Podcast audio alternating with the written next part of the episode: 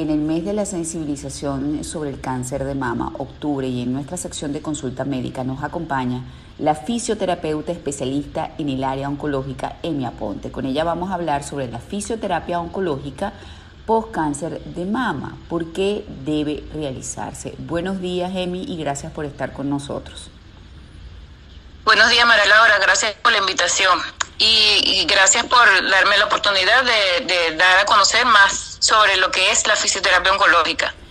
No, que quisiera este, expresarte lo que es la fisioterapia oncológica y por qué la podemos utilizar en esta área de cáncer de mama cuando padecen estas pacientes la patología. Bueno, precisamente ese es el tema por el cual le voy a hacer la entrevista y una cantidad de preguntas para que usted en todo caso nos aclare qué es la fisioterapia oncológica para comenzar. ¿Nos puede decir? Sí, señora. Bueno, la fisioterapia oncológica en realidad eh, es un área o una rama de la fisioterapia. No podríamos decir que es una especialidad como tal porque en Venezuela aún no está reconocida.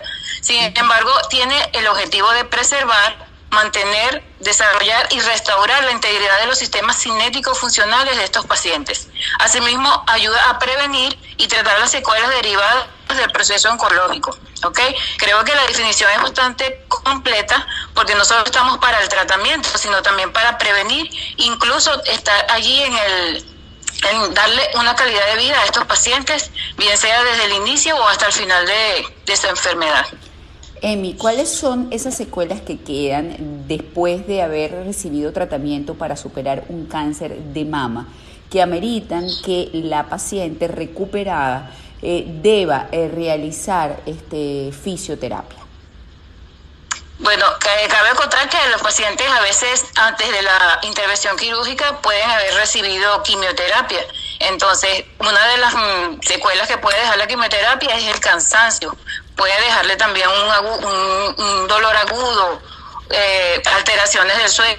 O sea, son varias las secuelas o las alteraciones que puede generar esta patología en los pacientes. ¿Cuáles son las secuelas? Perdón, ¿las podría repetir? Sí, dolor agudo o crónico, una fatiga constante, porque, puesto que es algo sistémico, el tratamiento oncológico es algo sistémico en el cuerpo, y entonces le va a dar una fatiga constante a la paciente, eh, eh, déficit en la movilidad y en el equilibrio, difusiones cardíacas, una de las secuelas bastante probables es el linfedema, que vendría siendo el aumento de, de, brazo por la linfa, eh, producto de la disección axilar que padecen estas pacientes en la intervención quirúrgica. Perfecto. Y entonces allí, ¿cómo interviene la fisioterapia? ¿Cuáles son este, las terapias, eh, valga la redundancia, que ustedes aplican para que estas secuelas se vean mermadas o, o mejore la calidad de vida de la paciente? Ya tratada con éxito de un cáncer de mama? Bueno, primeramente debemos entender que eh, debemos hacer una valoración global eh, de, del paciente como tal, puesto que no vamos a tratar solamente la patología base, sino que eh, ellas a veces vienen con otra patología anterior, puede ser diabetes mellitus, puede ser eh, hipertensión arterial, entonces tenemos que trabajar con, ellos a nivel global.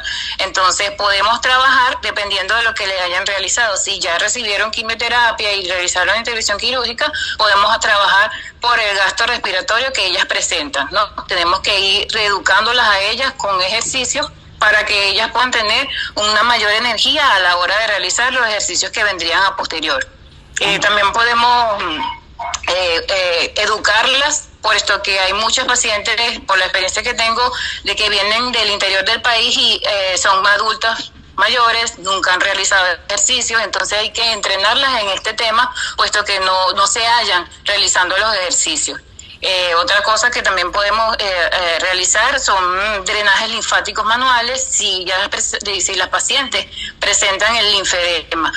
no es algo que va a padecer todas las pacientes que hayan recibido una intervención quirúrgica, pero es una de las secuelas muy latentes que vive en ellas. Entonces podemos ir trabajando en la educación y en la prevención para que no se vaya a producir este linfedema.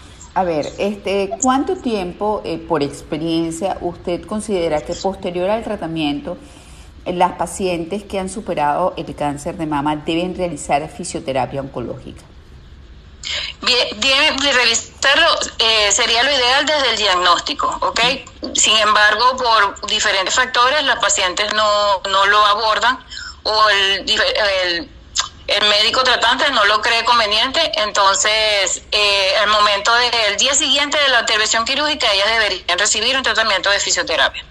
O sea, normalmente el abordaje de este tipo de temas es multidisciplinario Pregunto, este, eh, ¿los mastólogos, oncólogos están claros de la pertinencia de la participación de un fisioterapeuta oncológico después y posterior o durante el tratamiento de esta paciente de cáncer de mama? Eso va a depender del sistema sanitario donde te encuentres laborando. Muchos eh, eh, los doctores no, no, lo, no lo saben, no conocen realmente lo que es la fisioterapia oncológica y qué tanto nosotros podemos abordar. Por esto que esto es una rama que está naciendo, no, no muchos lo practican, entonces muy pocos lo, lo, lo, lo realizan y saben cuáles son las, lo ideal para estos pacientes. ¿Qué tanto ayuda la fisioterapia oncológica en el progreso de la recuperación de la calidad de vida de la paciente que está siendo tratada o ha sido tratada por cáncer de mama?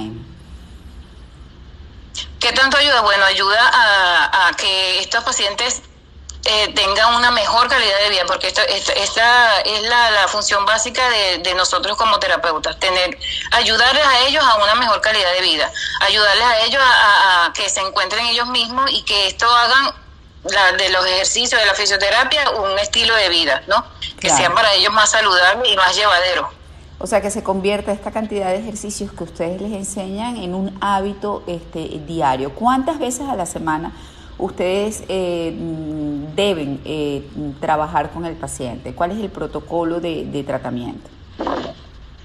Eh, va a depender también del paciente y de, la condición donde se encuentre o si puede asistir al centro de rehabilitación, pero sin embargo nosotros le damos la educación necesaria para que ellos en casa lo puedan realizar en unas dos, o tres veces al día va a depender también del estado eh, del paciente en el, en el estadio del cáncer. Si igualmente fue operada pero tiene un estadio avanzado, todo eso va a influir a la hora de realizar los ejercicios. Entonces la, dosificación y la intensidad van a variar de un paciente a otro dependiendo del estado en que se encuentren ellos. Okay, Pero lo ideal es todos los días realizarlo. Ajá. Este, ¿Tienes alguna vía de contacto, alguna red social donde la gente que nos esté escuchando pueda realizarte preguntas? Sí, eh, FT en mi Evelyn. Y mi correo en mi punto aponte arroba gmail.com. Ok, bueno, muchísimas gracias Emi por habernos acompañado. Estuvimos conversando en nuestra sección de consulta médica con Emi Aponte, fisioterapeuta especialista en el área oncológica, sobre la importancia y pertinencia de la fisioterapia oncológica post cáncer de mama.